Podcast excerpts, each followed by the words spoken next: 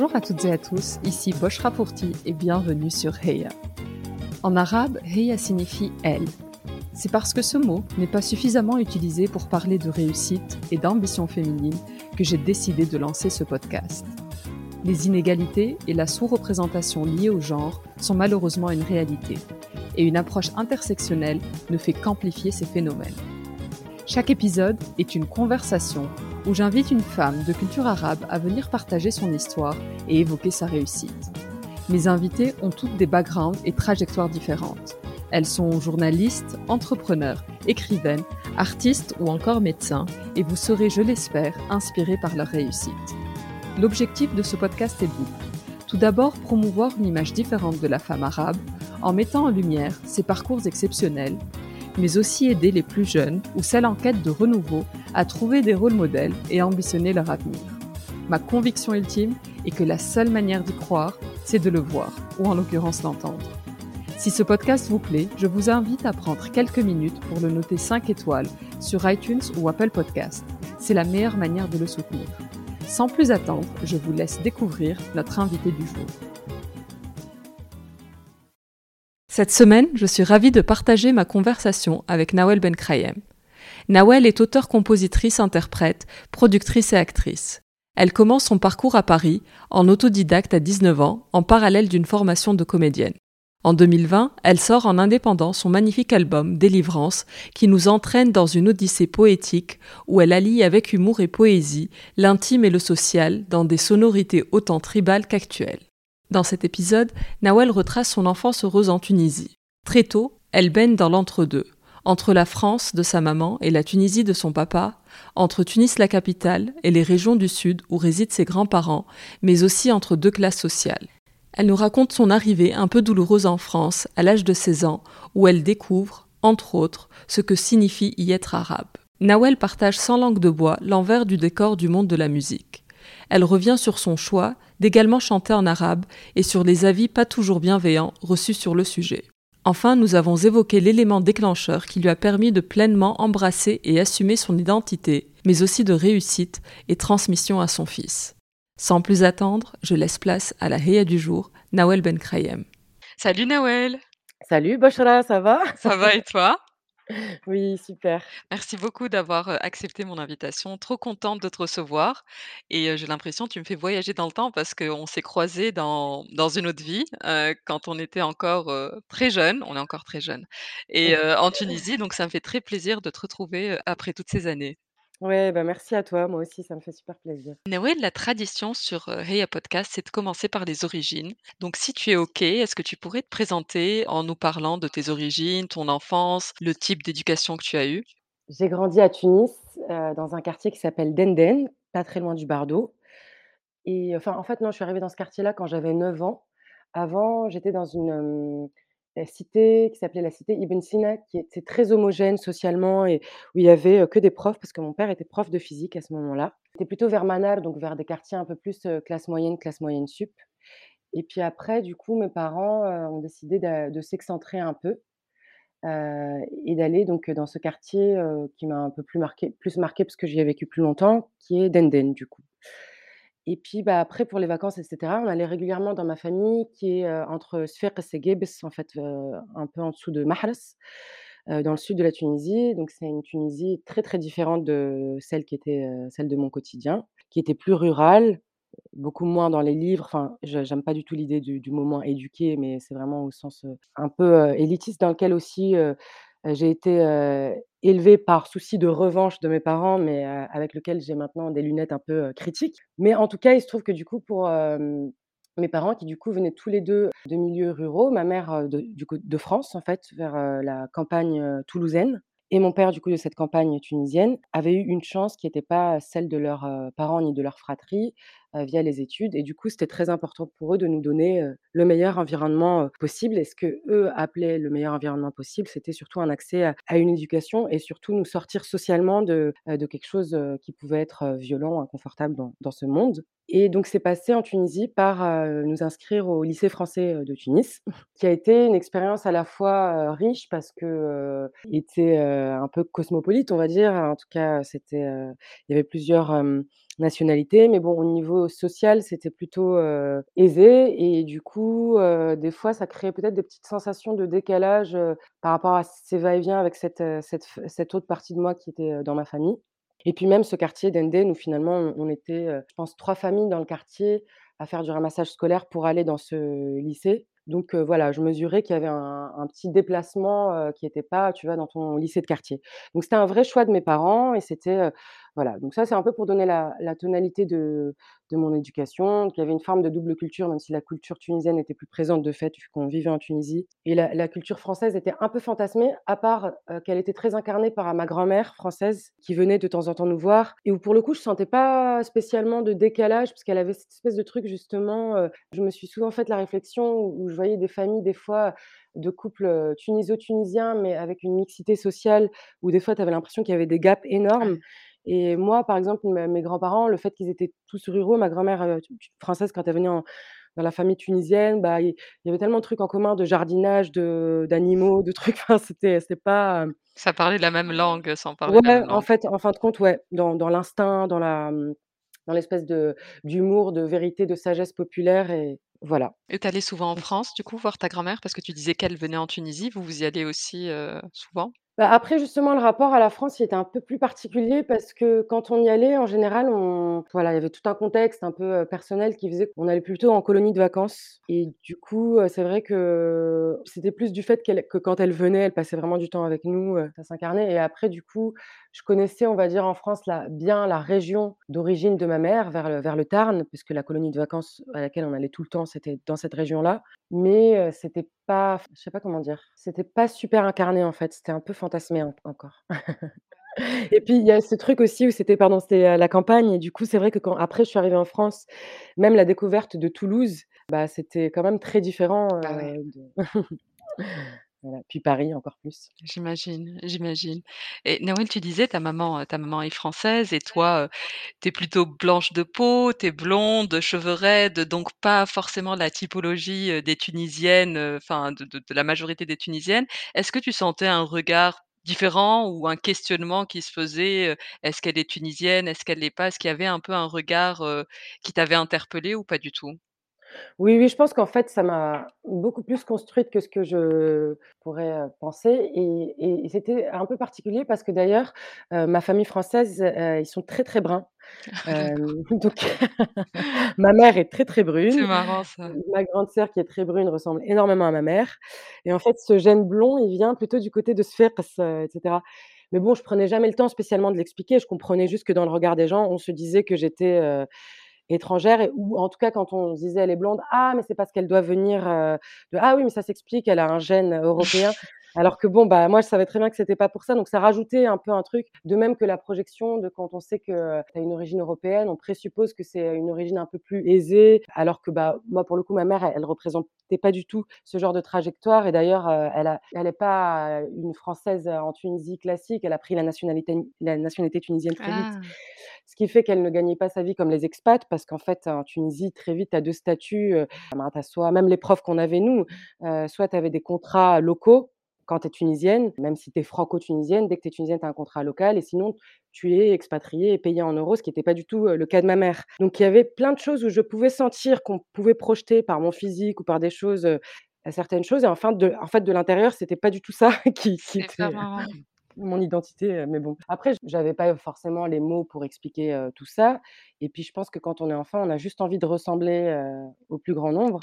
Donc même s'il y avait un petit côté flatteur parce qu'on connaît, l'histoire coloniale et ses dérives et le l'espèce de racisme intériorisé avec du coup cette idée que, bah, c'est les les blonds ou les clairs de peau qui sont représentés dans les pubs, qu'on valorise, enfin un peu comme partout dans le monde quoi, cette construction du blanc comme, comme idéal de beauté et tout. Et donc évidemment, il y avait quelque chose qui pouvait a priori être comme ça un peu valorisant. À Denden, la coiffeuse à côté de chez moi, elle avait tapissé son salon de photos de moi parce qu'elle me faisait faire J'adore, tu étais la star locale.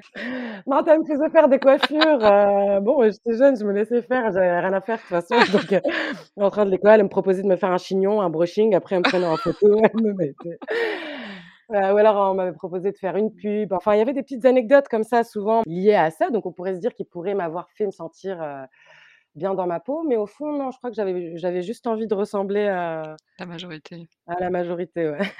C'est drôle, c'est trop drôle cette histoire de coiffeuse. Heu et et co et comment la Nawel enfant imaginait sa vie d'adulte dans cet dans cet environnement? Alors, je pense que je pouvais pas du tout me projeter comme artiste parce que j'en connaissais pas, heu, de près. Donc ça, c'est pas forcément quelque chose qui me passait par la tête. En revanche, comme j'ai eu la chance assez vite, par contre, d'avoir une pratique artistique parce que ça faisait partie des trucs plutôt chouettes, heu, de mon éducation, donc on va essayer de donner à nos filles un accès à à des études pour qu'elles aient un bon métier. Ça, c'était, je pense, leur brief numéro 1 à mes parents et 2e brief, c'était, heu, u une activité extrascolaire. Enfin, je pense que c'était vraiment, heu, ils ont été très marqués par, cette génération de gauche, en Tunisie quand même, je trouve que les un peu le côté un peu coco ou gauche, ils étaient minoritaires, mais avec un truc très fort qui les traversait comme ça, donc je crois qu'il y avait un peu ça quand même dans les amitiés, tout ça de mes parents et du coup, il y avait ce truc, chacune était inscrite soit, à un cours de musique ou un cours de gym ou un cours de théâtre ou voilà. Et moi, c'est vrai que le théâtre particulièrement, ça m'a beaucoup marquée, donc j'en faisais, au primaire et après j'en ai fait au club théâtre du lycée. Et je sais que j'ai su très tôt que c'était l'endroit où je me sentais complètement à ma place, mais vraiment, heu, comme une, heu, totale évidence et donc je pense que j'ai su très tôt que je chercherais à faire rentrer ça dans ma vie le plus de temps possible, tout le temps. En fait, dans mes semaines, j'attendais le rendez-vous du mercredi après-midi au club théâtre, C'est drôle parce que je m'en souviens et tu étais l'une des mascottes de ce club théâtre. Bah, ouais, c'est vrai que, heu, c'était un truc de fou pour moi, quoi. C'était, ma vie. Et tu disais, tu as, grandi dans une, une fratrie, une sœurie, vous êtes 4 sœurs. Quelles sont les valeurs qui ont été, transmises un peu dans ce petit cocon féminin? Bah, très féministe justement. Alors, est-ce que si on avait eu un frère, ça aurait changé la donne et que mon père aurait projeté d'autres choses? Je veux dire, est-ce que c'est parce qu'on était des filles et que des filles, que c'était si important pour lui qu'on soit aussi indépendantes et libres que des hommes? Ou est-ce que c'était aussi une pensée qu'il avait? Sûrement un peu des 2. Mais en tout cas, c'est sûr que ça a donné, quelque chose de très fort, comme si on savait qu'on devait porter notre nom, et voilà, essayer de se dépatouiller dans ce monde patriarcal avec une conscience de ça. Enfin, je pense qu'on avait on a on a été élevés avec, une conscience et du fait que le monde était difficile et que socialement, il fallait avoir des armes pour, pour pas se faire manger et à la fois, ouais, le fait que c'était un monde, d'hommes et que du coup, il fallait peut-être, travailler 2 fois plus. Par exemple, ça passait beaucoup par les justement cette pression sur les études. Bon après ça c'est très tunisien, heu, je sais que j'entends souvent même, heu, quand on parle d'autres artistes, même encore, heu, aujourd'hui: «Ah hey, Sonia Mbark, elle est aussi juriste, heu», ils adorent les Ouais, les ouais, diplômes. Donc voilà, il y avait cette espèce de truc, il faut, faut être un peu brillant, un peu intelligent et de peut-être 2 fois plus quand tu es quand tu es une femme et Ouais, je sais même pas si c'est que la Tunisie, je pense que c'est une question de génération. Je pense que c'est vraiment la génération de nos parents, je pense que même en France, il y a ce truc de les arts, c'est bien, mais c'est pas un métier.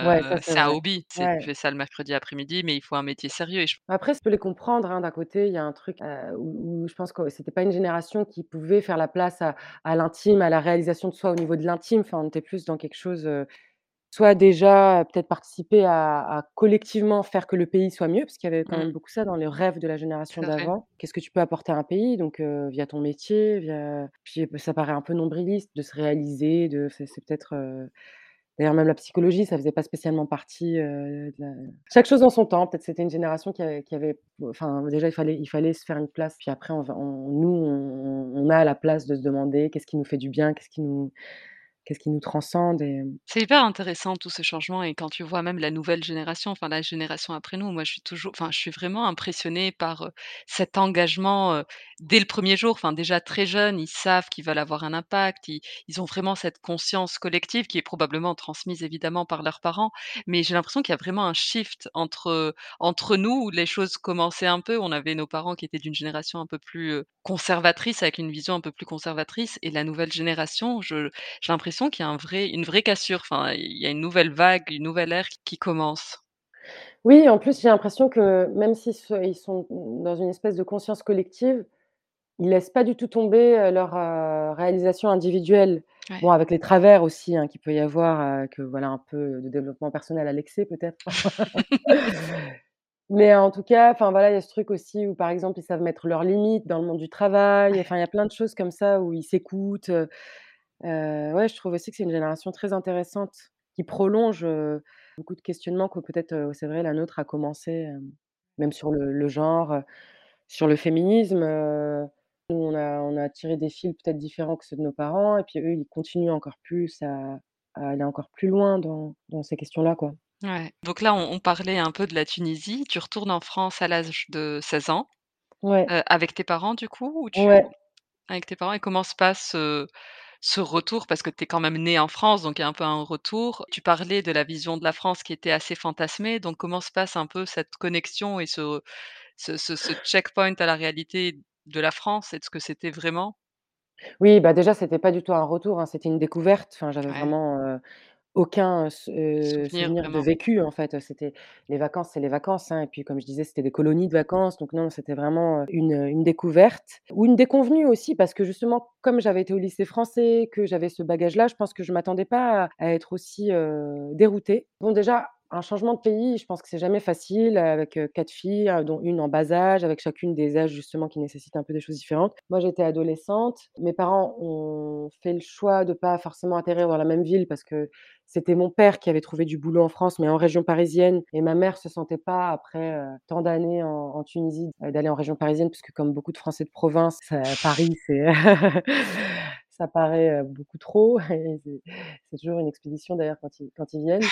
Heu, mais du coup, bah, on est on est allés on est atterri à Toulouse, qui était déjà la grande ville par Bah, rapport ouais. voilà et là, bah, il y avait ce contexte un peu donc où déjà je pense que mes parents devaient trouver leur, heu, leurs propres repères à eux. Heu, ma mère était un peu dans des mises à niveau de ses études, enfin ce parcours toujours, je pense entre 2 pays où il y a plein de petites choses à à réajuster et puis, bah, moi, au milieu de tout ça, pour le coup, il y avait cette soif adolescente qui était, un peu, heu Heureuse en fait de trouver aussi un autre endroit parce que c'est l'âge aussi où ça palpite, mais à la fois donc avec plein de petits coups d'arrêt liés à un contexte personnel, pas hyper, doux et en même temps même un contexte, voilà la France aussi qui est pas un pays si facile que ça, avec plein de petites choses, par hasard à côté de chez moi, le lycée à quelques mètres de chez moi, il y avait une ce qu'on appelle une option lourde théâtre, donc c'est un truc vraiment génial où les les les élèves font, heu Enfin, c'est comme les classes musique ou sport là où ils font énormément d'heures de de théâtre dans la dans la semaine. Moi donc évidemment tout de suite j'ai voulu m'y inscrire et ils m'ont pas laissée parce qu'ils m'ont dit: «Oui, non, il faut avoir postulé 1 seconde, heu et puis, heu,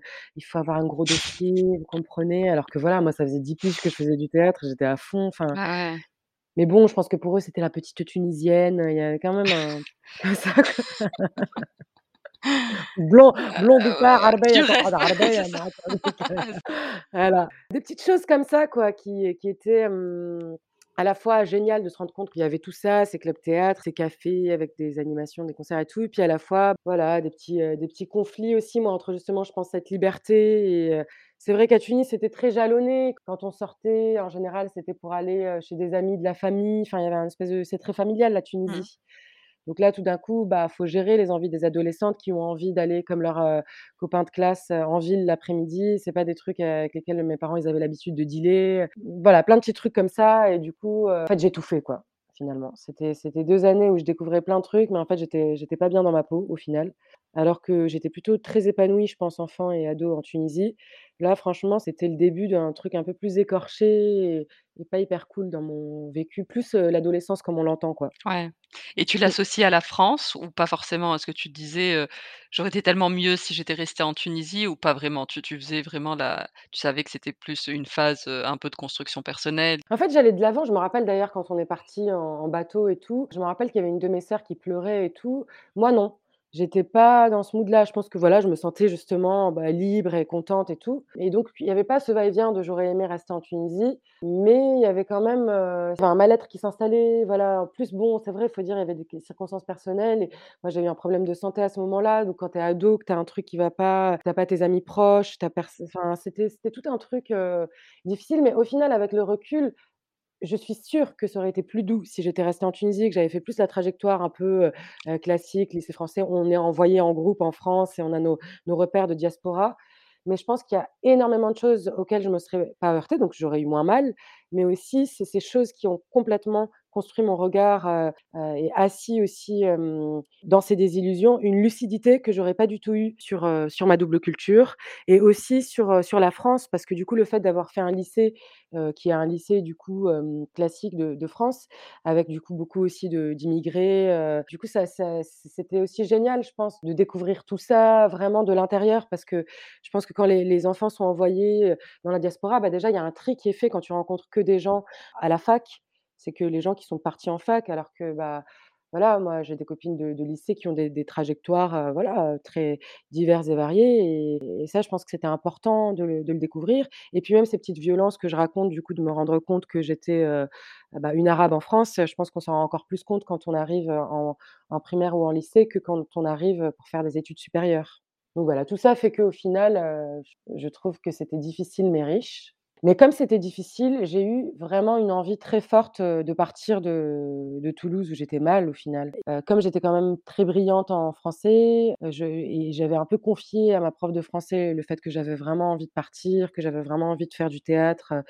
À l'époque, ça se matérialisait par le théâtre, même si je chantais déjà un peu, j'écrivais déjà beaucoup, mais en tout cas, voilà, je voulais faire un un truc artistique. Ma prof de de français m'avait aidée à monter des dossiers pour, heu, postuler à une Hippocagne, heu, qui avait une une lourde option théâtre justement, chose qu'il y avait pas à Toulouse. Parce qu'il y avait des bonnes écoles, heu, à Toulouse qui correspondaient à la vision élitiste que mes parents étaient d'accord du coup que que je fasse, enfin ou ambitieuse, enfin bref, c'est pas enfin, Ouais, oui. hein, c'est ambivalent, mais je je je comprends tout à fait, hein, c'était pour le coup là dans leur éducation, pour eux, c'était de la pure bienveillance de de nous pousser quoi. Mais, après du coup, ça c'est quelque chose que j'ai déconstruit moi en mettant le mot justement de l'élitisme et en valorisant d'autres formes de de réussite. Du coup, voilà, j'avais fait ce dossier, je pense que mes parents n'y croyaient pas plus que ça, mais finalement j'ai été prise, à une Hippocagne du coup à Claude Monet dans le 13e où il y avait une une option théâtre. J'ai eu une bourse et j'ai eu une chambre de cité U. Donc là, ils avaient vraiment rien à dire. J'ai atterri dans dans ces conditions-là, donc avec un truc, déjà pas hyper convaincant et convaincu, avec, heu, avec ma famille. D'autant que ma grande sœur pour le coup était à Toulouse. Elle avait fait son Hippocagne et Sciences Po à Toulouse, donc, heu, il y avait un côté, c'était pas exactement dans l'ordre des choses non plus, pas de Donc arrivé à Paris Voilà, j'arrive à Paris dans cette petite chambre de cité U et là, bah, voilà, ça a continué de de me donner des petites claques, hein, parce que c'est difficile d'arriver Ah bien si sûr. jeune, j'avais, heu, 18 ans et 2 mois, j'avais 2 ans dans les pattes, de vécu en France et un vécu, pas confortable, même émotionnellement et et à plein de niveaux. Du coup, c'était pas facile de m'accrocher à cette Hippocagne où j'avais l'impression d'être, complètement en décalage parce qu'il y avait que des gens pour le coup qui avaient des vies, assez confortables. Je crois que j'étais la seule en cité U. On devait être peut-être 2 d'origine maghrébine. Il y avait personne pour le coup, moi, dans cette Hippocagne qui était, heu, envoyé comme ça où j'aurais pu re retrouver un parcours, comme ça. La plupart du coup, ils avaient des conditions pour travailler, vraiment avec de quoi faire, des chambres équipées, pas à penser à la bouffe, à machin. Moi, au final, bah, cette bourse, quand même à Paris, je me suis vite rendu compte que, mmh, l'argent part vite, qu'il faut rajouter un petit boulot, en tout cas si on veut continuer d'être dans cette démarche un peu fière de pas trop demander aux parents parce qu'on a fait ce choix et tout. Donc c'était vite, galère en fait. C'était super galère et en plus à côté de ça, je crois que du coup, en plus comme je me sentais pas je je m'étais fait une copine dans cette Hippocagne qui était même pas dans ma classe et du coup, bah, j'arrivais pas à m'accrocher aux cours. Si, il y avait des trucs que qui devaient être intéressants et qui ont dû me rester quoi, mais, heu, mais globalement, ça ça prenait pas quoi, je j'avais pas des bonnes notes, heu, ça me valorisait pas, enfin il y avait rien de La partie théâtre du coup, c'était il y avait beaucoup de théâtre? Bah, au au final, il y avait pas mal de théâtre théorique, donc, D'accord. même ça, c'était, c'était pas c'était pas fou. Le truc chouette, c'est qu'on allait voir des super pièces de théâtre dans des super théâtres. C'est vrai que je pense que ça ça a forgé ma un œil une exigence artistique, c'est ça, c'était un accès, heu, intéressant. Après bon, malgré tout, les profs étaient des profs brillants et je pense que voilà, ça a continué à entretenir le goût de la lecture que j'avais et cetera quoi et de la philo notamment. Même si le prof de philo pour le coup, ça aussi c'était une désillusion parce qu'en 1re et terminale, j'avais adoré la philo et là, prof, j'arrivais pas trop à accrocher. Il y avait ce voilà, ce mot élitiste, je pense que je je peux vraiment l'associer à à cette période quoi et du coup, tout ça fait que, bah, j'ai commencé à chercher à m'inscrire justement à un cours de théâtre, do dans un conservatoire d'arrondissement. Donc j'ai passé des auditions. J'ai eu d'ailleurs, heu, tous les les conservatoires que je voulais, j'en avais passé 3 ou 4, j'avais été prise partout, donc preuve que la formation que j'avais eue en Tunisie, heu, était pas mal. Et en fait, là, c'était un peu pareil. J'ai commencé du coup à faire beaucoup de théâtre en parallèle, ce qui était hyper difficile. En fait, là là aussi, les groupes, c'était pas du tout la même, sensation que ce que j'avais ressenti en Tunisie parce que c'était, beaucoup moins, familial, collectif. En fait, moi, ce que j'adorais en Tunisie, c'était qu'il y avait vraiment une une énergie de groupe, un truc, chargé comme ça, une espèce de famille de gens un peu décalés, mais en même temps qui se retrouvaient complètement. Et là, en fait, c'était très éclaté. Paris, c'est très grand. Les conservateurs d'arrondissement, ils préparent à des à aux conservateurs nationaux qui eux-mêmes préparent à des à des carrières un peu individuelles. Donc les gens sont beaucoup sur, leurs auditions à eux et donc sur eux, comment ils vont être, heu, se démarquer et du coup, il y a pas du tout cette énergie, heu donc quand on n'a pas trop confiance en soi, c'est en tout cas, ça manquait de sens, du coup, tout d'un Ouais. coup, pour moi.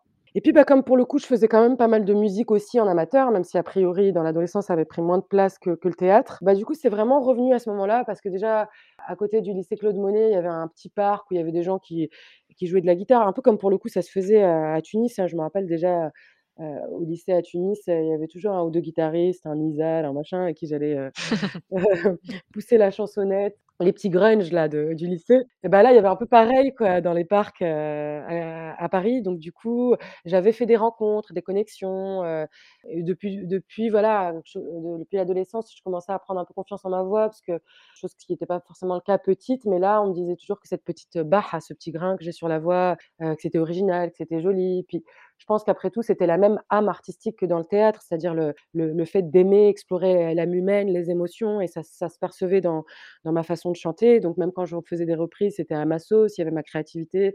Comme ça, c'était un environnement, pour le coup, pas du tout concurrentiel, très comme ça, dans le partage et tout. Je retrouvais cette espèce d'énergie créative qu'il y avait dans les clubs Ouais. théâtre en Tunisie. C'était vraiment pour le coup mes petites respi c'était devenu mes petites respirations. Donc en fait, c'est ça qui a qui s'est fait instinctivement, c'est que j'ai j'ai tiré ce fil-là, puis qu'à un moment je me suis dit: «Ah bah, je vais je vais essayer de monter un groupe» et donc j'ai posé des petites annonces comme ça dans le 13e et tout, heu. Ça, je pense que c'était un peu naïf, c'était le petit côté fantasmé de, heu, j'arrive de Tunisie, j'ai un peu trop regardé Art Laker à vif et je crois que la France J'adore. on monte des groupes, heu, je pense qu'aucune française n'a fait ça, mais bon, du coup, moi j'avais écrit: «Cherche guitariste», on. Trop bien, j'adore. Voilà et du Et coup, c'est bah, comme ça que tu as monté ton groupe, que tu as trouvé les comme membres de ça, ouais, j'ai monté, mon groupe. Pour le coup, il y avait des endroits où il de genre des maga les magasins de musique où il y avait aussi des gens qui mettaient «Cherche chanteuse» et sous enfin bref. Du coup, c'est par ces petites annonces, que j'ai que j'ai monté mon 1er groupe et donc on répétait, sans micro, un peu un peu à l'arrache chez chez un des guitaristes qui s'appelait Rémi. Voilà, on avait tous entre, j'étais la plus jeune, mais c'était entre 18 et 22 ans. Eux, c'était plutôt des des Parisiens, mais qui avaient le temps, l'envie de de faire ça et du coup, bah, j'ai assez vite été leaduse dans le sens où j'insufflais un truc de: «Vite, on va essayer de monter sur scène», heu, j'écrivais les textes, heu et on composait ensemble. J'écrivais en français et en arabe, en anglais aussi et des fois je chantais aussi des poèmes. Donc il y avait déjà, en fait, ce qui fait partie de mon ADN artistique aujourd'hui, mais c'était hyper instinctif et sans sans du tout me dire, heu «C'est original, ni on va faire ci, ni on va faire ça». Mais je pense que de fait, une fille si jeune avec cette petite Baha qui des fois chante, des fois parle en français, en arabe et tout, c'était quand même original. Bien sûr, mais bien sûr. Et donc assez original pour que, très vite, y une des personnes à qui du coup assez vite j'étais allée taper à la porte d'un bar en disant, ça s'appelait le Rendez-vous des amis, c'était vers Montmartre et en fait, je démarchais comme ça. Au bout de 6 mois, on n'était pas prêts, mais j'avais tellement envie de faire de la scène parce que moi, c'était quelque chose que que je connaissais pour le coup et qui m'animait depuis tellement longtemps. Donc heu, pour moi, c'était, bah, on a 2 chansons, maintenant, il faut aller les On jouer va! quoi, faut oui. voilà. Donc heu, voilà, j'avais repéré des endroits où il y avait des cafés-concerts vu que c'était pas l'ère des réseaux sociaux, c'était comme ça que ça se passait et donc il y avait un endroit qui s'appelait le Rendez-vous des amis où du coup, j'avais toqué à la porte et il m'avait dit: «Bah oui, viens, heu, venez chanter samedi», donc pour nous, il y avait pas du tout la question: «Est-ce qu'on est payé ou pas?» c'était un honneur de D'avoir une jouer, scène, ouais. d'avoir une scène et donc là, le serveur du bar a dit: «Bah ouais, c'est trop chouette, je vous manage». Après, il était aussi, naïf que nous, hein, mais c'était, il avait à peu près le même âge et cetera, heu, mais en tout cas, du coup, il il a il a pris en main le fait de de démarcher, de regarder ce qui se faisait comme petits concours, des choses comme ça et donc du coup, il nous a inscrits à des trucs, heu, dont un tru un truc qui s'appelait le prix découverte RFI et en fait, ça, c'était quand même ma 1re rencontre avec, heu, une structure professionnelle, heu et là, j'avais 20 ans et donc j'étais en train de lâcher doucement, l'hypocagne, enfin la cagne du coup. En fait, j'avais eu, le passage ou l'équivalence en je sais plus 2e année de quelque chose. En fait, j'y allais de moins en moins, mais bon, comme j'avais le passage, j'avais encore la bourse et la la chambre, ce qui a plus été le cas à la 3e année. Mais ça, je me rendais pas compte à quel point ça allait tout changer. Mais en tout cas, cette 2e année, j'avais encore un minimum ce ce confort-là et j'avais donc du coup, un peu une assise avec ce ce 1er groupe et du coup, il y a eu ce concours RFI et bah, j'ai remporté parce que l'ambiguïté, c'était que c'était ce concours-là, en tout cas, parce qu'ils nous avaient inscrits aussi à d'autres tremplins, mais ce concours-là, c'était, heu, pour, heu heu, les Africains ou Maghrébins. En tout cas, c'était en mon nom parce que du coup, les les autres membres du groupe étaient étaient français Ouais. et c'était pas un concours pour des groupes, c'était pour des chanteurs. Donc ça a créé une 1re scission et ambiguïté vis-à-vis de de ce groupe-là, forcément. Ouais. À la fois, ça a été, un élément très fort et déclencheur dans dans mon parcours puisque du coup, je me suis retrouvée, en la finale, c'était à Alexandrie, en Égypte. Trop bien. Ouais, c'était trop bien, franchement, heu, en fait, la chance dans ce petit groupe, c'est qu'il y avait un des des guitaristes, heu, pas Rémi, chez qui on répétait, mais Alex, qui avait fait une formation d'ingé son et qui qui était un peu le Parisien, qui avait les les moyens d'avoir un home studio chez lui et Grande classe. heu, ouais, du coup, heu, c'est clair, moi, j'avais, heu, je voilà, je pense qu'il y avait des trucs aussi qui étaient, heu c'est clair, quoi, que c'est c'est ouais, c'était les Parisiens, enfin, je Ouais. découvrais aussi un monde, hem, voilà, où moi, je savais pas ce que c'était, une école d'ingénieur du son, des trucs qu'on m'avait jamais racontés, qu'on m'a ja jamais expliqué que ça existait et du coup, ils avaient des petites longueurs d'avance sur moi et je pense qu'on s'apportait, moi, avec ma naïveté, ma fougue, ma voilà et eux avec, certaines choses qui qu'ils avaient comme possibles que j'avais pas. Donc du coup, c'est vrai qu'on avait pu faire des maquettes et c'est pour ça aussi que le le «petit manager» entre guillemets avait de quoi faire, quoi, après ce qui est rigolo avec le recul là, d'ailleurs, de de des 6 personnes, heu, qu'on était, heu, Florent, ce manager, c'est il en a fait son métier. Ah, Il trop il a bien! une structure d'accompagnement d'artistes, ouais, ouais. C'est un des seuls d'ailleurs, heu, qui a vraiment, enfin et moi, bien sûr, qui est qui est au poste où on était, en tout cas, ça ouais, inscrit vraiment, Et comment tes parents réagissent au fait d'arrêter tes études et de te consacrer à ta passion, le chant? Comment ça se passe? Oh, ça se passe super mal sur le moment. Ouais, j'imagine. très, très, très, très conflictuel. Du coup, je retourne pas les voir. Du coup, quand j'ai des galères, je me confie jamais. Du coup, difficile. Franchement, sur ce plan-là, beaucoup de solitude, beaucoup de choses à encaisser, à gérer, heu, franchement, c'est parce que Paris, c'est une ville dure, être une femme, c'est une ville dure, le milieu artistique, c'est un milieu dur. J'étais pas je connaissais personne pour me conseiller. Comment faire la différence entre les gens qui te conseillent bien et ceux qui vont profiter de toi? Super dur. Donc des années franchement super dures, heu, Mais mais hyper heu courageuse de de faire parce qu'évidemment, c'est ta passion et cetera, mais entre la passion et heu et dire: «Bah, ça y est, je fais ça, c'est ma vie», ce qui est contre tous les les préceptes et toutes les valeurs que tes parents ont mis, c'est ça réussir sa vie, il faut avoir un job et cetera et cetera.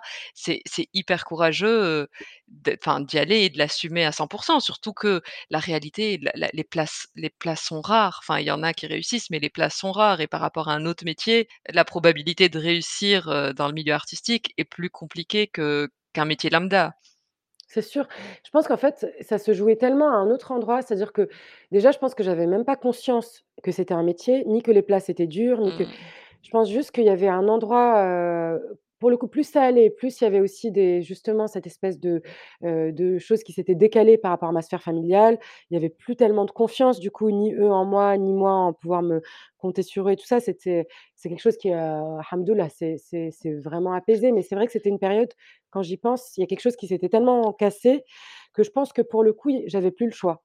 Je Mmh. m'étais j'étais allée trop loin pour reculer et à la fois, malgré tout, heu, j'ai pas choisi ce ce métier. Il y avait ce truc qui qui me donnait tellement de sens et de consistance et de quand quand j'étais sur scène ou quand j'écrivais mes poèmes ou quand je répétais ou quand j'étais dans cette dynamique, que de toute façon, j'étais appelée par par cette voie-là et en fait, la vie ou Rabbi, heu, pour, heu, voilà, heu, c'est a confirmé à chaque fois parce que, bah, ce prix-là, mine de rien, c'est que même si le projet, je pense, était pas du tout mûr, qu'il y avait un tas de maladresses, les professionnels, qui étaient là, je pense qu'ils ils par rapport aux autres, candidats qui étaient beaucoup plus, affirmés comme artistes, ont, à mon avis, eu perçu cette passion et cette sensibilité et c'est ça qu'ils ont valorisé et sans arrêt, il y a des choses qui ont fait aussi que je décrochais, d'autres choses, mais que la voie artistique, même si j'y allais les yeux fermés d'une manière complètement, naïve et Sincère. et sincère, elle me rattrapait par des par des réalités qui me contenaient et qui faisaient qu'en fait, j'étais en train de construire ce qu'on appellerait une une carrière,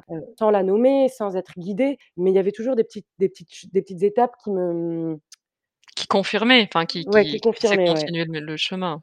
C'est hyper beau et du coup, c'est suite à ce concours-là que tu shiftes de ta carrière, heu, en en groupe à une carrière solo? C'est un peu le le déclencheur de cette, heu, de ce choix de de carrière? Oui, Même si en fait, vraiment ça a jamais été un un choix important dans le sens où, pour moi la musique ça restera toujours un endroit avec énormément de collectif et de de partage à plein d'endroits. Contrairement, peut-être qu'on aura l'occasion d'en parler, par exemple à l'écriture ou à la poésie donc heu, c'est un un chemin vraiment solitaire. Là, c'est un endroit que même là, en en en signant tout en mon nom, en portant mes choix et le choix de mes pa de mes collaborateurs, c'est très collaboratif la façon dont dont je le vis.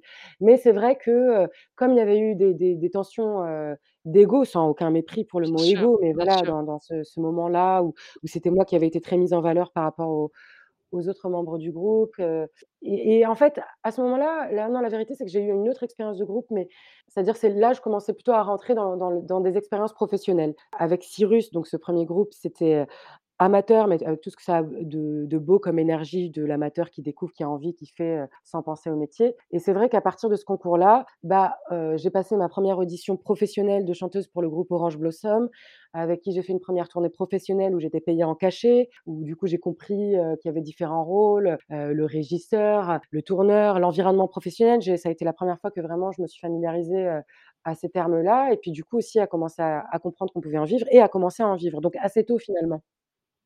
Trop bien. Tu chantes donc, en arabe, en français, en anglais. À l'époque, c'était pas du tout c'était pas du tout courant, ça l'est un peu plus maintenant. Est-ce que ça a toujours été une évidence pour toi? Et est-ce que certaines personnes ont essayé de, bah, de de de t'en dissuader en par rapport à la position de l'arabe qu'on connaît en France? Ouais, ouais, complètement. Bah, c'est sûr, j'ai toujours senti que si, justement avec mon physique, s comme on me l'a eu suggéré, si j'avais abandonné mon nom de famille en m'appelant juste Nawel, qui peut faire penser à Nolwenn, heu, pour les Bretons, c'est ce qu'on m'a dit, hein, je reprends juste heu, plus si j'avais, heu, fait que des des chansons en français et cetera, évidemment, ça aurait été beaucoup plus simple, heu, de se faire un chemin dans la scène française. Enfin, on voit bien aujourd'hui, dans les victoires de la musique, il y a plus de catégorie world, ce qui est peut-être pas plus mal parce que c'était une case un peu, controversée, parce que qui folklorisait un peu même ce Mmh. terme musique du monde et cetera, il est il a ses limites, mais au moins ça existait. Ouais. Aujourd'hui, on regarde la scène de la musique, par exemple là, les victoires, je dis ça parce qu'elles auront lieu ce soir ou demain, je sais plus,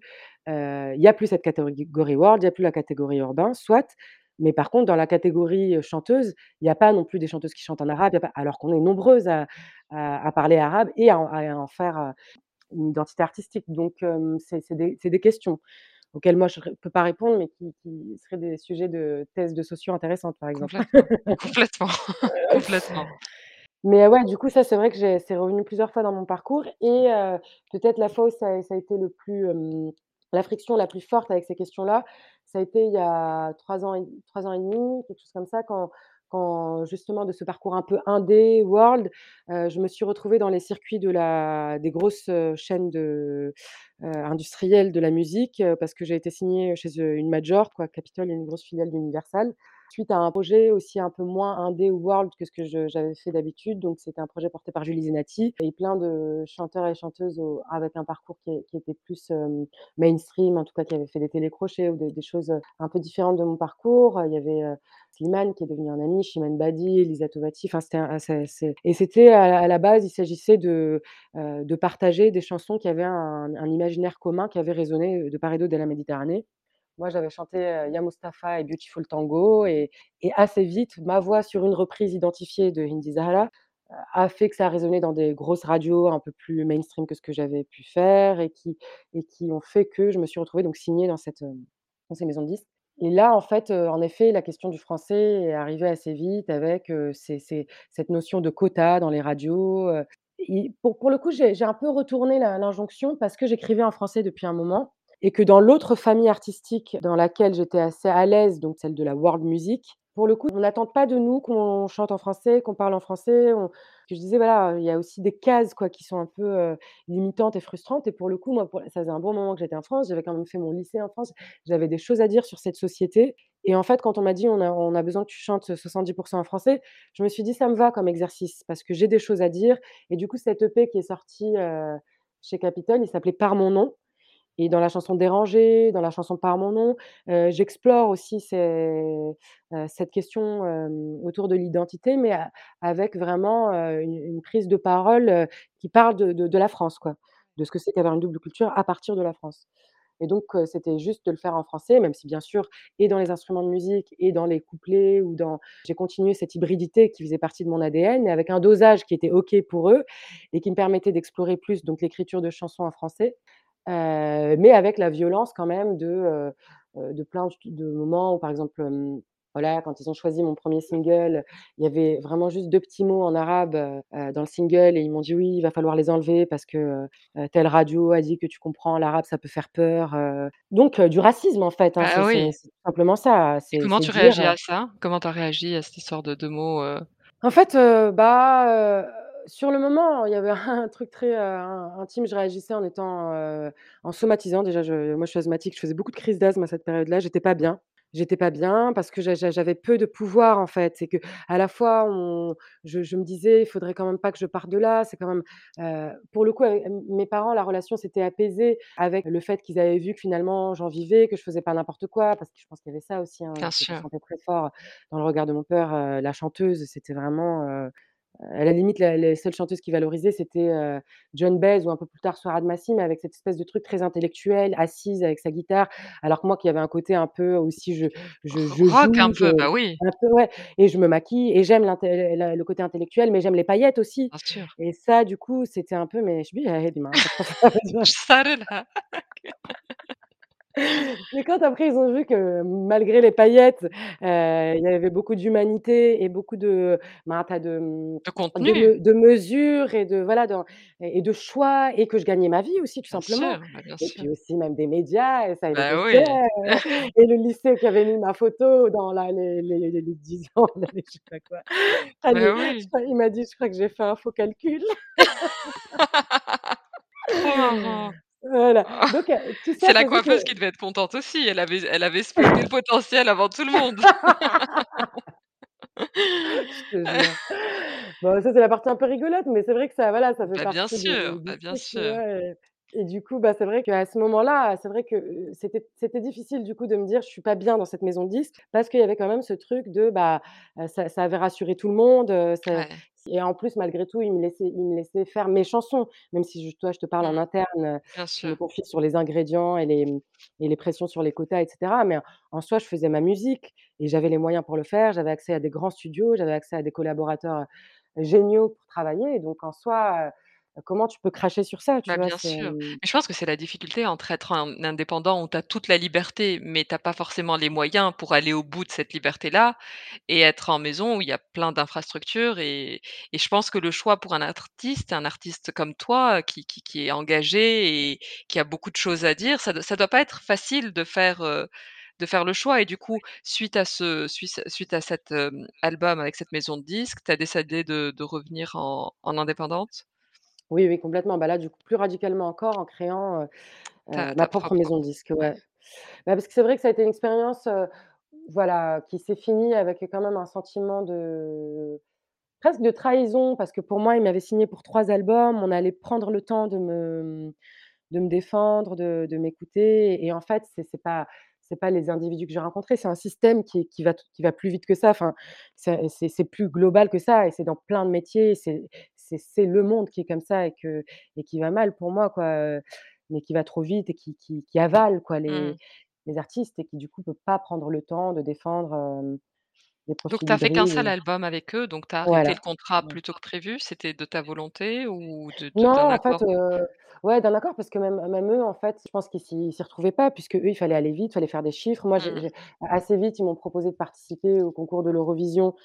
Bah, moi, je me je je trouvais ça dommage. Je me disais: «Bah, là, j'ai une maison de disques, j'ai pas besoin normalement de faire de oui. prouver, de faire des concours, porter ma voix sans que je passe par un truc qui peut me mettre en porte-à-faux, soit dans l'identité artistique, soit politiquement aussi». C'est pas évident l'Eurovision. Eux, ils se rendaient pas forcément compte de ça, mais pour quelqu'un qui est, heu, qui est d'origine arabe, heu et et je sais très bien que je peux me retrouver piégée, qui peut Bien parce que sûr. quand tu représentes la France, heu, je sais qu'on peut dire après: «Oui, mais elle est pas que française». Enfin, moi, j'ai pas envie non plus de me taper tout le temps, heu heu, bien sûr, c'est des combats qu'on embrasse malgré nous quand on la double culture, mais voilà, des fois, on a envie de dire: «Bah, là, j'ai l'o l'opportunité qu'on me laisse tranquille. Vous avez les moyens et la force de frappe de me défendre. Voilà, pourquoi me demander d'a d'accélérer, de grossir les traits, de et je pense qu'eux, en face, ils se disaient: «Ah bah, en fait, on a cru que ça allait aller vite, on a cru qu'elle était motivée à cocher faire des grands traits en fait, c'est plus subtil que ça et on n'a pas le temps» et bref et du coup, on s'est, s'est vraiment pas compris et c'était mieux que ça s'arrête. Tout ça fait que je pense que j'ai eu un temps où j'ai eu besoin de de me replier, de reprendre des forces et de me dire, «J'essaye de voir ce que ça fait que de choisir chacun de mes collaborateurs» Et du coup, bah, heu, créer sa maison de disque et sortir un disque en indé, c'est pas faire les choses seul, mais c'est se dire: «Je choisis mon distributeur, je choisis mon attaché de presse, je choisis mon graphiste, je choisis, heu, mes musiciens, je choisis», heu, bon ça c'était déjà le cas, mais je choisis la personne qui va mixer, enfin vraiment d'être à chaque étape, donc c'est beaucoup de travail, mais bah, c'est chouette déjà de se rendre compte que c'est possible parce qu'aussi ça ça désengorge l'idée qu'il y a quand même dans le milieu artistique, du Pygmalion ou d'une Mmh. personne toute puissante qui va nous nous prendre un peu comme une princesse et nous mettre des des moyens et puis nous nous mettre en lumière. C'est vrai, il y a vachement ça, hein, ouais. Ouais, bah, oui et puis régulièrement, il y a des personnes qui nous font croire que, que qu'elles vont faire ça pour nous et en fait, là, c'est l'inverse du du de de l'idée de la princesse. C'est toi qui, que que voilà, qui négocie avec les gens, tu vois? Et Mais en même temps, tu fais, ton ton bébé est construit comme tu le veux, avec tes valeurs, avec ton identité et personne ne va venir te dire, «Ajuste ça parce que la radio ou parce qu'un tel préfère que ce soit fait de cette manière-là». c'est Donc sûr. Voilà, après tu as moins de force de frappe pour passer en radio et cetera, donc il reste les concerts qui est l'endroit artisanal de toute façon que je préfère pour, pour partager sa musique, mais c'est vrai que moi c'était difficile parce que je l'ai fait à un moment, juste avant le covid, donc enfin pendant même, donc du coup, il est il est sorti pendant, donc du coup, bah, il y avait pas les tournées donc les réseaux, je viens pas forcément de la génération où je suis hyper armée pour, que ça passe par là. Donc c'est vrai que là, je suis en train de trouver mes repères, mais il y avait une toute petite frustration de se dire, «C'est chouette, mais j'ai fait un bon bout de chemin seule avec cet album». Mais voilà, j'ai l'impression que je pourrais rencontrer encore d'autres d'autres personnes que j'ai pas la force de de rencontrer à cause du contexte ou à cause de du truc totalement indé et tout ça, quoi. Nawel, je voulais te demander, on a tous enfin, on passe tous par des phases et tu parlais par ces moments difficiles au moment de l'adolescence et cetera. Est-ce qu'il y a eu un moment ou un déclic qui qui t'a fait accepter toutes tes identités et toute ta culture et française et tunisienne? Je crois que le moment où ça s'est vraiment apaisé, je peux le palper quoi, c'était justement cette année, heu, 2019 où j'ai arrêté avec, heu, ce label-là. Il y a quelque chose qui s'est assumé. Bon, je suis devenue maman aussi à ce moment-là. Donc je pense qu'il y y y a eu un passage en fait, un déclic. Je sais pas, c'est comme si je me suis rendu compte, bah, tu vois même ton podcast et toutes ces familles de bon j'allais dire de femmes, mais pas que, hein, mais en tout cas il y a de ces réflexions comme ça, dans différents domaines, à différents niveaux, mais comme une famille de gens qui qui Embrassent en fait aussi tout tout ça et et qui sont OK avec ça et ouais, je crois que depuis ce ce cette déviation-là par rapport à co comme si j'avais accepté que c'était pas l'ambition de de réussir coûte que coûte, que mon ambition Mmh. c'est de de de me réaliser, que la réussite c'est quelque chose de beaucoup plus grand et et un peu spirituel et un peu transcendant et c'est vraiment de d'écouter sa sa petite voix, même si sa petite voix elle est des fois à contre-courant d'un monde, pas dans dans du côté des de de ce qui va dominer, mais voilà, c'est les cartes que j'ai et et et je me suis apaisée avec, heu, avec ces cartes-là et puis après, je vais continuer évidemment, je pense à toute ma vie à et heureusement, tu vois? Et à les nourrir et à les questionner, ces cartes de ces identités multiples. Mais en tout cas, il y a un moment, j'ai plus cherché à les faire rentrer dans dans d'autres, chemins et c'était vraiment ce ce moment-là. Bien sûr et ton ton dernier album s'appelle Délivrance. Est-ce qu'il y a un peu aussi cette délivrance par rapport à ça?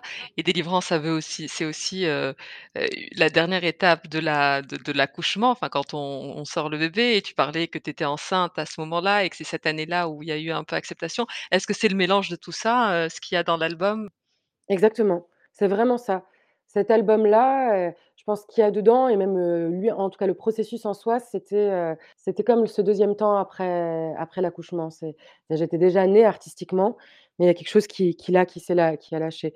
J'ai compris que ça pouvait ne pas être une, une bataille en fait. Enfin, en tout Mmh cas moi, j'ai quitté la bataille sans sans arrêter en fait. et l'album qui est qui est vraiment, très, très beau. Heu, je mettrai le lien et heu, il est vraiment magnifique. Donc on disait enfin, tu es maman depuis depuis peu. Est-ce que la transmission de ta culture à ton enfant a été un sujet auquel, heu, auquel tu as beaucoup pensé, heu, en devenant maman? En fait, c'est un peu comme, heu, comme la musique ou les livres. Je pense que c'est tellement, naturellement présent en moi que c'est présent en lui, même si c'est le covid. Bon, malheureusement, il n'a pas pu aller du côté de sa famille algérienne, du fait du contexte politique, mais enfin, je veux dire des frontières, fermées, plus a abruptement que ce qu'on a eu en Tunisie. Mais par contre, il est déjà allé 3 fois en Tunisie. C'est vraiment présent. Donc heu, de fait, heu, je crois que j'aurais pas de mal à le à le transmettre, donc j'ai même pas besoin de trop l'intellectualiser. C'est comme la musique, j'ai un studio en bas de chez moi, lui c'est un enfant de la balle contrairement à moi. Après ça se trouve il me dira, heu: «Je veux devenir prof de maths», Ouais, mon père sera très content. Il fera bien ce qu'il voudra, mais en tout cas, as voilà, il y a des choses qui font partie de son quotidien. Mmh, c'est cool et tu en parlais brièvement tout à l'heure, tu as écrit un recueil de poèmes. Pourquoi un recueil de poèmes et pourquoi ne pas en avoir fait des chansons qui jusque-là, à mon avis, tes textes allaient plus vers, heu, vers la chanson? Déjà, je pense qu'il y avait j'avais plus de textes que de chansons et que finalement, heu, ma partie auteur débordait un peu de la partie auteur-compositeur de chanteuse. C'est-à-dire que quand on écrit des chansons, notre texte s'adapte à une métrique, heu, va va rencontrer un refrain, on sait qu'on va, on va le faire écouter à d'autres, on va l'arranger, on va le faire sonner, musicalement et puis il y avait d'autres choses que j'avais pas forcément envie de de faire sonner, oralement, qui avaient leur part de silence, de mystère et puis peut-être aussi qui pouvaient, être plus âpres, plus graves. Ce que j'adore dans la chanson, c'est qu'il y a quelque chose de vraiment vers vers l'autre, de très, de très incarné aussi et dans la poésie, il y a quelque chose de plus silencieux, on est en retrait. Celui qui va lire, enfin dans la poésie ou dans la littérature en général, celui qui va lire va, va être dans un silence, dans un dialogue silencieux. Il a la place de se projeter, heu, il a pas ma tête, ma voix, et heu, du coup, ça me permettait d'explorer, toujours les émotions et la pensée, mais d'une façon un peu plus souterraine et parfois un peu plus grave, un peu plus âpre, un peu plus, sombre aussi parfois.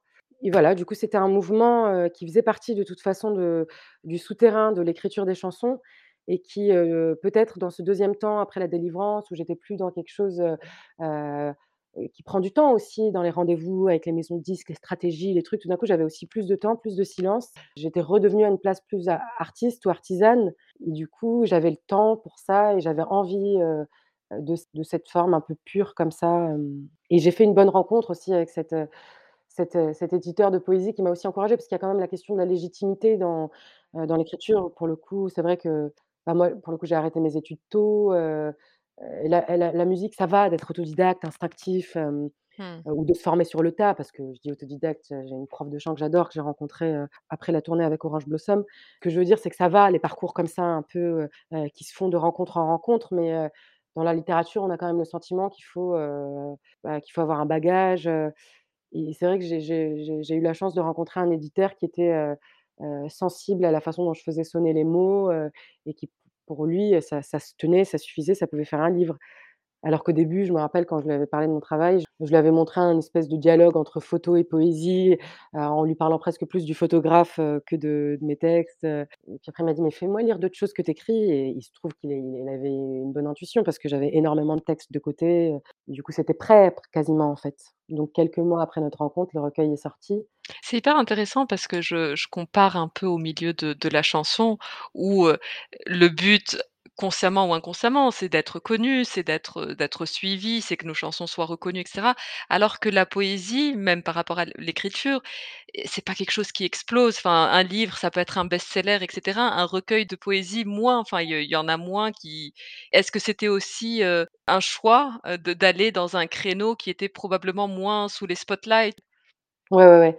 Au fond, heu, je sais pas si c'était un choix, mais je pense que j'avais envie de ça aussi, d'un endroit, heu, de partage artistique où les gens qui viennent, ils viennent, heu, parce qu'ils ont vraiment envie d'y venir et c'est vraiment ce que j'ai trouvé d'ailleurs, heu, depuis j'ai fait des rencontres en librairie et cetera et je trouve que c'est un échange très qualitatif. C'est ce qu'on appelle une niche, mais heu, voilà, j'ai l'impression que c'est tout aussi important que fédérer, heu heu, des milliers de personnes, de d'en toucher des fois 1 ou 10, heu, parce qu'on a l'impression qu'il y a quelque chose qui vraiment, a pu, voilà, traverser son âme quelque part, et c'est un chemin qui me fait du bien. J'a j'a j'a j'adore l'idée de garder vraiment les 2 parce que, heu, cette énergie comme ça qu'il y a dans la musique, heu, celle des concerts justement, heu et de la lumière et du fait de fédérer et je parlais des paillettes tout à l'heure, mais voilà pour dire, pour, un peu parodier ça, mais en disant aussi que je m'y retrouve des fois aussi dans ce, la superficialité que peut avoir la joie, c'est quelque chose d'important pour moi la joie, mais en même temps la profondeur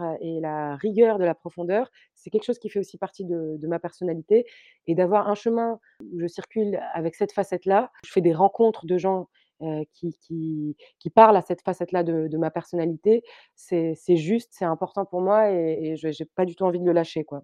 J'espère de tout mon cœur que je pourrai, continuer à à faire les 2. Quelle quelle serait, ta définition de la réussite, Nawel?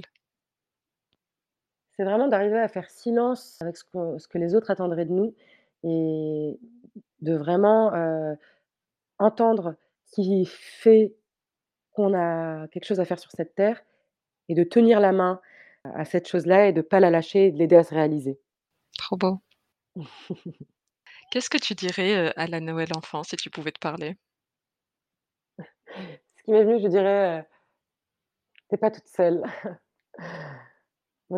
Parce que, heu, vraiment quelque chose qui m'a caractérisée beaucoup, c'est de me sentir décalée. c'est un refrain de la chanson d'Héringé, heu, décalé, décadent et mal rangé et ouais, on est nombreux à être décalés.